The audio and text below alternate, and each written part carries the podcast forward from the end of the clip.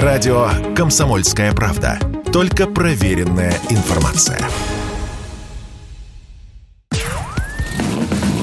Под капотом. Лайфхаки от компании «Супротек». С вами Кирилл Манжула. Здравия желаю. Возможно, вы с этим встречались. В дороге вентилятор охлаждения автомобиля начинает непривычно долго работать. При этом никаких проблем с двигателем нет.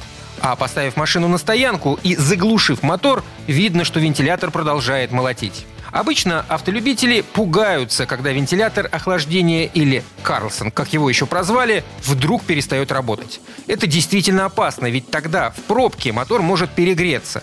Но что делать в ситуации, если охладитель молотит, не переставая, даже когда мотор уже давно заглушен? Одной из причин может быть поломка датчика давления фреона в системе кондиционирования, либо утечка хладагента.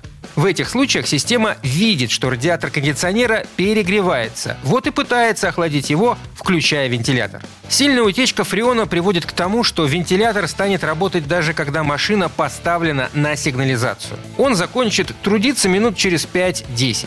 Примерно столько требуется, чтобы охладить радиатор кондея. В этом случае водителю нужно отправляться в сервис для диагностики электронного блока управления и проверки системы кондиционирования. Скорее всего, ее придется заправлять фреоном, либо ремонтировать.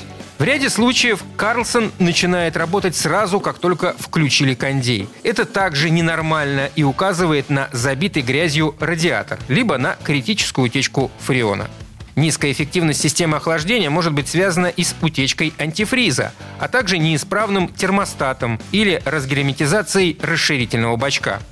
При таких ситуациях вентилятор может работать долго, либо часто включаться. Наконец, проблемы могут появиться и из-за различных глюков электронного блока управления. Например, после чип-тюнинга или когда внутрь попала влага. У некоторых марок блок управления двигателем под капотом расположен рядом с трубкой подогрева дроссельной заслонки. Если трубка рвется, то антифриз попадает внутрь блока, что и вызывает неполадки. И, между прочим, чтобы защитить двигатель от непредвиденного перегрева, надо обрабатывать его составами Супротек линейки «Актив». На обработанных поверхностях формируется более плотная масляная пленка, что позволяет выдерживать повышенные термические и механические нагрузки. На этом пока все. С вами был Кирилл Манжула. Слушайте рубрику «Под капотом» и программу «Мой автомобиль» в подкастах на нашем сайте и в мобильном приложении «Радио КП», а в эфире с понедельника по четверг в 7 утра. И помните, мы не истина в последней инстанции, но направление указываем верное. Спонсор программы ООО «НПТК Супротек».